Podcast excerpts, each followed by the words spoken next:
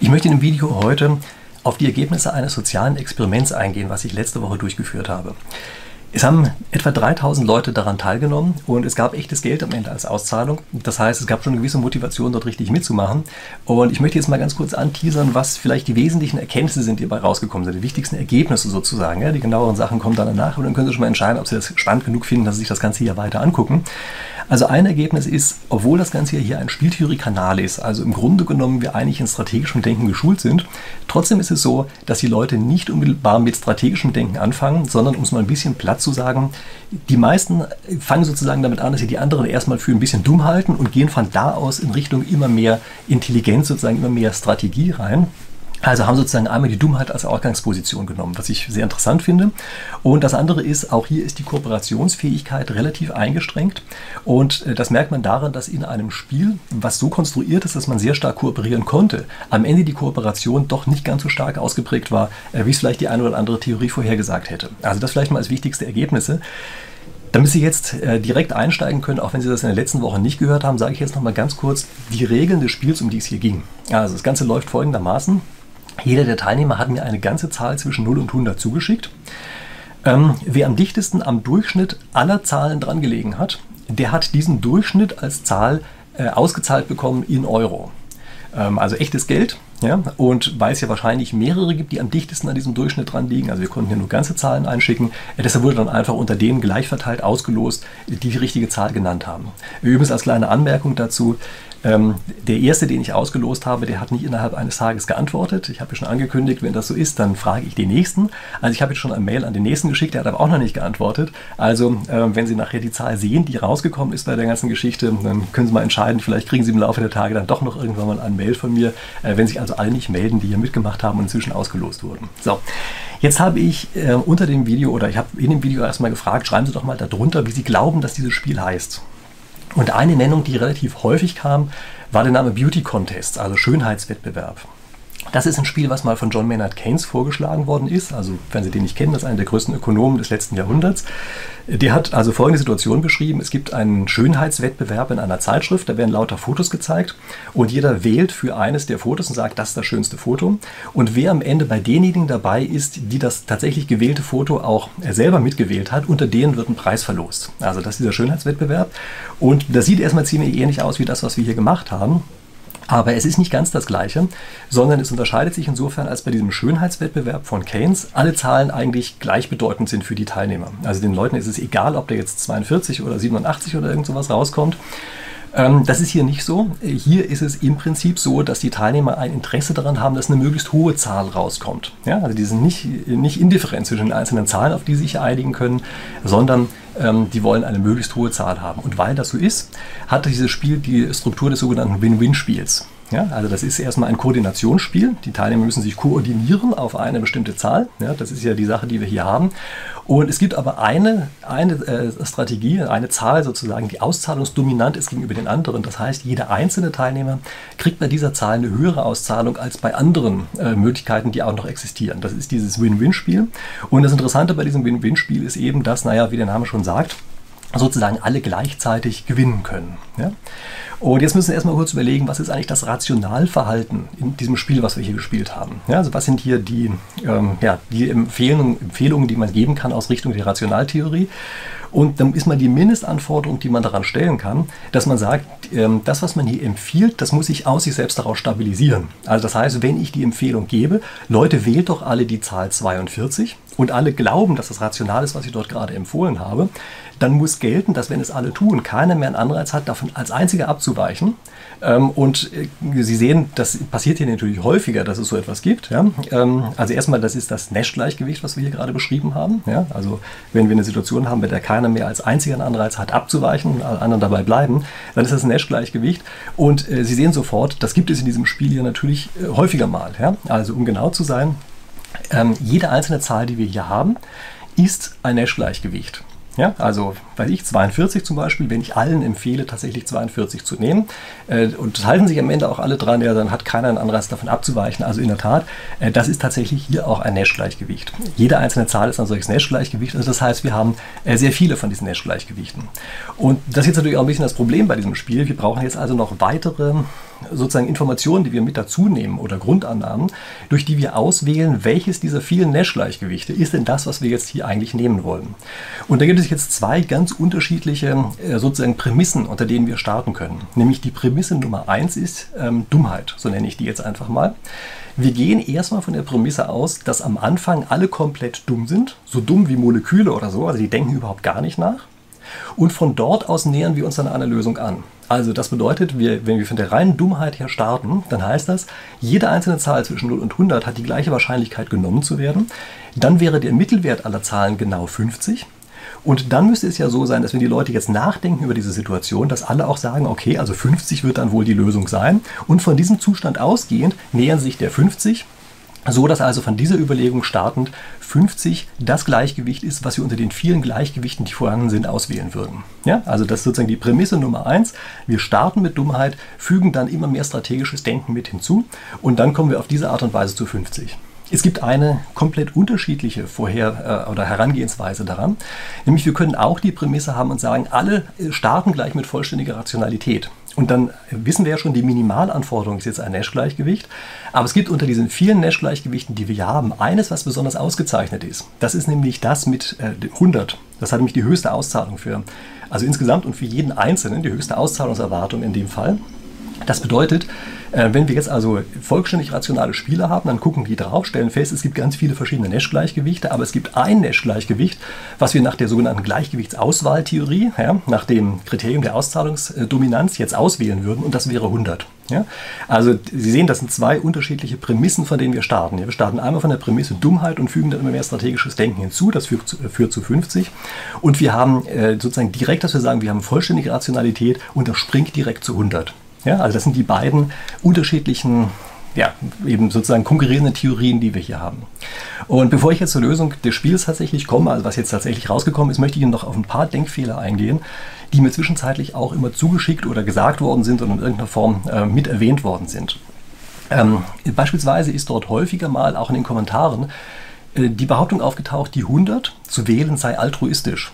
Also das klingt natürlich erstmal überzeugend, dass man sagt, ja, da tut man was für die Gemeinschaft und sowas.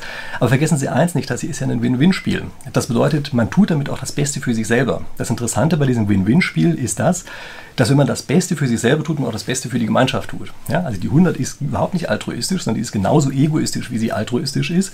Sie ist hier ganz einfach eben das, was nach der Auszahlungsdominanz als Gleichgewicht ausgewählt wird. Dann gibt es was anderes. Da haben einige Leute geschrieben, ja, eigentlich müsste dies und das rauskommen.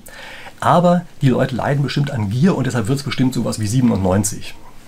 Ähm, ich weiß nicht genau, was diese Gier eigentlich sein soll. Aber eins steht fest, nämlich die Gier ist hier was vollkommen Vernünftiges und vollkommen Rationales, was wir haben. Also ich weiß sowieso im Allgemeinen nicht so genau, was diese Gier sein soll, ja, aber hier weiß ich es insbesondere nicht. Und die 97 ist, also lässt sich durchaus rational rechtfertigen, ja, indem man einfach sagt, ja, 100 wäre die Lösung, die sozusagen alle einnehmen würden, wenn sie nach dieser Gleichgewichtsauswahltheorie arbeiten. Aber wir verstehen vielleicht nicht alle, deshalb landen wir bei 97, also verstehe ich schon. Aber was das mit Gier zu tun haben soll, das hat es, glaube ich, nicht. Und ähm, dann gibt es die nächste Behauptung, die sehr oft in irgendeiner Form genannt wurde, nämlich eigentlich sollten ja alle 50 wählen und dann kommt irgendwas anderes hinterher. Ja, wieso sollten eigentlich alle 50 wählen? Das ist eben immer nur genau diese eine Prämisse, von der wir dort ausgegangen sind. Also das ist eben keineswegs die, die einzige. Und dann gibt es noch was anderes. Ähm, es gibt nämlich häufiger die Vermutung, dass einige gesagt haben, ja, das ist ja bestimmt, das äh, muss am Ende die Null rauskommen, aber das will ich jetzt trotzdem nicht machen und deshalb wähle ich was anderes oder sowas. Ja, das ist häufiger in irgendeiner Form gesagt worden. Sie müssen da höllisch aufpassen. Wir haben uns inzwischen sehr stark daran gewöhnt, dass bei der Spieltheorie eben oft sowas rauskommt, dass irgendwie Null verteilt wird, wenn man eigentlich viel mehr hätte kriegen können. Aber das ist überhaupt nicht der Normalfall. Ja, also es ist gar nicht der Normalfall und bei diesem Spiel ist erst recht nicht so. Dann denken Sie dran, es ist ja ein Win-Win-Spiel. Das heißt, es ist eins, bei dem alle gleichzeitig gewinnen können. Also Null hat hier eigentlich überhaupt gar nichts zu suchen. So, und jetzt gucken wir uns einfach nochmal an, oder nicht nochmal, sondern wir gucken uns mal erstmalig an, was eigentlich die Lösungen dieses Spiels sind. Ich blende Ihnen mal die Verteilung über die ganzen verschiedenen Auszahlungen, die wir haben, hier ein. Ja, dann können Sie sehen, welche Zahl wie häufig gekommen ist. Und wir gucken uns dann einfach mal ein paar Zahlen an, ähm, die hier vielleicht sozusagen am prominentesten hervorstechen. Ja, also was ist erstmal das, was wir sehen? Also vielleicht sollte ich noch eins sagen, die genaue Zahl der Teilnehmer sind über 2973. Ja, ich habe gesagt, etwas unter 3000. So, also erstmal, was wir hier sehen, ist, die häufigst genannte Zahl, also mit deutlichem Abstand, ist die 50. Das heißt also, wir sehen hierbei, dass von diesen Prämissen, die ich am Anfang genannt habe, die eine haushoch gewinnt. Nämlich wir starten mit der Annahme über die Dummheit der anderen und dann gehen wir sozusagen von der äh, Schiene aus äh, und gucken uns dann an, was passiert denn, wenn wir sozusagen von dieser Dummheit aus starten, in irgendeiner Form rational werden. Ja?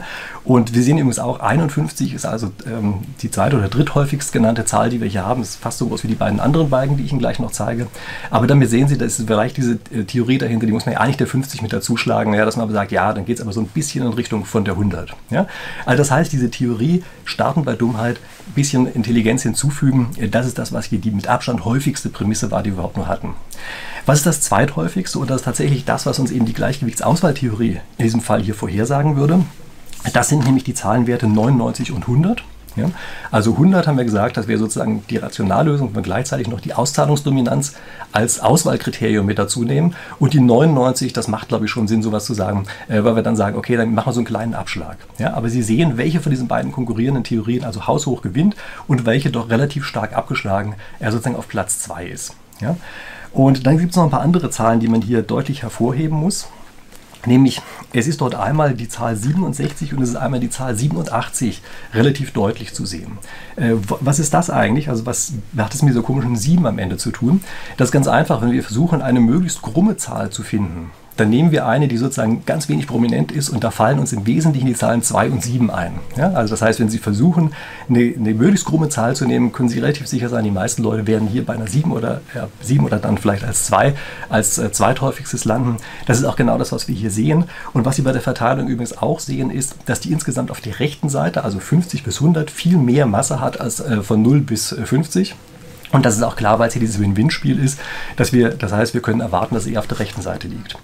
Nichtsdestotrotz ist es aber ganz interessant zu sehen, was dort auf der linken Seite an sich an Zahlen auftaucht. Und zwar sehen wir hier einmal die Zahl 33 und 22. Man könnte glauben, das liegt daran, dass das Schnapszahlen sind. Ich glaube aber, es ist was anderes. Äh, ich vermute, äh, dass dort einfach eher solche Überlegungen angestellt worden sind, dass zum Beispiel 33 ist ein Drittel davon ja, von dem Ganzen, was wir hier haben, ist so ungefähr das Drittel von der 100. Und äh, da gibt es sicherlich einige, die gesagt haben, ja, das Drittel, das ist das, was ich nehme. Und ich sage Ihnen danach übrigens auch mal einen Grund, woran das vielleicht auch gelegen haben könnte dass wenn Sie wieder zwei Drittel von den zwei Drittel leben, dann Sie bei der 22, äh, dass auch genau diese beiden Zahlen gerade hier nochmal so einen kleinen Peak haben. Aber wie gesagt, sage ich Ihnen danach nochmal, was ich glaube, woran das liegt. Und ähm, was man dann vielleicht auch noch äh, sehen muss, das ist hier die Zahl 42. Also da muss man sich wundern, wieso ist denn eigentlich 42 jetzt gerade eine Zahl, äh, die hier nochmal so prominent auftaucht. Und das wissen natürlich alle, die den Hitchhiker's Guide to the Galaxy gelesen haben. Das ist die typische Nerd-Zahl. Ja? Also als ordentlicher Nerd wählt man gefälligst 42, weil das in diesem Roman eine besondere Bedeutung gespielt. So, jetzt ähm, sind Sie natürlich ganz gespannt und wollen wissen, ja, welche Zahl hat denn nun eigentlich gewonnen? Und es ist also, das rauskommt 63,51, äh, wenn wir tatsächlich den Mittelwert über alle Zahlen nehmen. Das heißt also, die 64 ist die Zahl, äh, die sozusagen die Gewinnzahl ist und die wurde 31 Mal gewählt. Ja? Also 31 Leute ähm, haben diese äh, Gewinnzahl 64 tatsächlich genommen und ähm, eingereicht. Zwei habe ich schon angeschrieben. Ähm, gucken mal, wie viel ich noch anschreiben muss, bis irgendwer äh, seine, äh, ja, diesen Geldbetrag da von 63,51 Euro, glaube ich, war es, äh, bis er die entsprechend bekommen hat. Ja? Aber das ist, wie gesagt, die Gewinnzahl. Und ähm, Okay, ähm, sage Ihnen äh, nach noch zwei, drei Sachen dazu. Vielleicht zuerst mal ganz kurz, ähm, wenn Sie noch Lust auf mehr haben, an dieser Stelle muss ich noch eine Sache einschieben äh, von jemand anders, der auch mal ein ähnliches Spiel wie dieses hier gemacht hat. Es gibt nämlich von Rosemarie Nagel ein ganz ähnliches Experiment wie das, was wir hier gemacht haben, aber bei ihr waren die Regeln etwas anders. Bei ihr waren die Regeln nämlich so, ähm, dass man zwei Drittel des Durchschnitts aller Teilnehmer erreichen musste. Ja, also bei mir hier war es ja so, sie mussten genau äh, den Mittelwert aller Teilnehmer erreichen und am dichtesten dran sein. Bei Rosemarie Nagel war das Ganze so, dass sie zwei Drittel äh, zu erreichen hatten. Und ich äh, blende Ihnen hier nochmal ein, was dabei rausgekommen ist. Also sie hat es mit der Zeitschrift Spektrum der Wissenschaft zusammen gemacht. Da sind übrigens auch knapp 3000 Teilnehmer zusammengekommen, aber etwas weniger als bei mir. Und wenn Sie sich mal die äh, Verteilung jetzt hier ansehen, die hier aufgetaucht sind bei diesem Zwei-Drittel-Experiment, dann werden Sie sehen, hier ist es natürlich auch wieder so, dass es sich zur linken Seite hin verschoben hat. Und zwar liegt das daran, dass wenn Sie hier von der Dummheit ausgehen, aller Menschen, ja, ganz am Anfang, dann sagen, zwei Drittel davon ist es, dann landen Sie bei 67. Wenn Sie jetzt ähm, weiterhin sozusagen runtergehen und sagen, naja, äh, vielleicht nehmen wir ganz einfach jetzt äh, den Mittelwert, ähm, also zwei Drittel des Mittelwerts von allem, dann ist nämlich genau die Zahl, die auf die Art und Weise entsteht, die 33. Ja, das, und Sie erinnern sich, das ist genau die Zahl, die wir vorher auch hatten. Und dann, äh, wenn Sie zwei Drittel davon nehmen, äh, dann haben Sie die Zahl 22, die rauskommt. Und ich habe ehrlich gesagt das Gefühl, dass einige, weil das hier ein Spieltheorie-Kanal ist, dass sie dieses Experiment von der Rosemarie Nagel kannten und deshalb so ein bisschen die Ergebnisse von damals noch im Kopf hatten und das ganz einfach hier mit reingebracht haben, obwohl die Ergebnisse hier keinen Sinn machen. Machen wir Menschen auch häufiger so. Übrigens bei dem Nagel-Experiment was wäre dort eigentlich das Nash-Gleichgewicht? Hier sind die ganzen Zahlen, die wir zwischendrin haben, kein Nash-Gleichgewicht, ja, sondern hier versuchen sie immer ein bisschen kleiner zu sein als das, was die anderen machen. Und dann ist klar, was passiert, nämlich sie nähern sich hier der Null an. Das heißt also, hier gibt es nur ein einziges Nash-Gleichgewicht und das ist die Null. Ja, und das ist vielleicht auch ein Grund ähm, dafür, äh, dass bei mir eben auch häufiger mal die Null genannt worden ist oder auch die Vermutung aufgetaucht ist, dass Null hier eigentlich die spieltheoretische Lösung sein müsste, obwohl das eben in dem Spiel, was wir hier hatten, überhaupt gar nicht der Fall ist. Ja? Aber das ist, wie gesagt, eine Übertragung, glaube ich, von diesem anderen Experiment. Das passiert uns manchmal, dass wir eben nicht die genauen Regeln angucken und dann trotzdem einfach so tun, als wäre es die gleiche Lösung. Ja? Ich möchte jetzt noch auf ein paar kleine Spitzfindigkeiten eingehen, ähm, die man hier vielleicht auch haben kann. Also wenn Sie es hier durchgehalten haben, dann haben Sie vielleicht ein gewisses Interesse auch an Spitzfähigkeit, äh, Spitzfindigkeiten. Ähm, und zwar gibt es eine Vermutung, nämlich, dass es noch weitere Nash-Gleichgewichte gibt, nämlich zum Beispiel zwei nebeneinander liegende Zahlen gleichzeitig. Also stellen Sie sich mal vor, Sie haben 42 und 43 genau gleich häufig genannt. Äh, dann wären ja auch beide Nennungen gleich dicht dran an dem Mittelwert von beiden und dann sieht das so aus, als wäre das auch ein Nash-Gleichgewicht. Das ist es bei einer endlichen Populationsgröße aber nicht, denn wenn Sie jetzt zum Beispiel von 43 auf 42 wechseln, erhöhen Sie damit ja Ihre Gewinnchancen.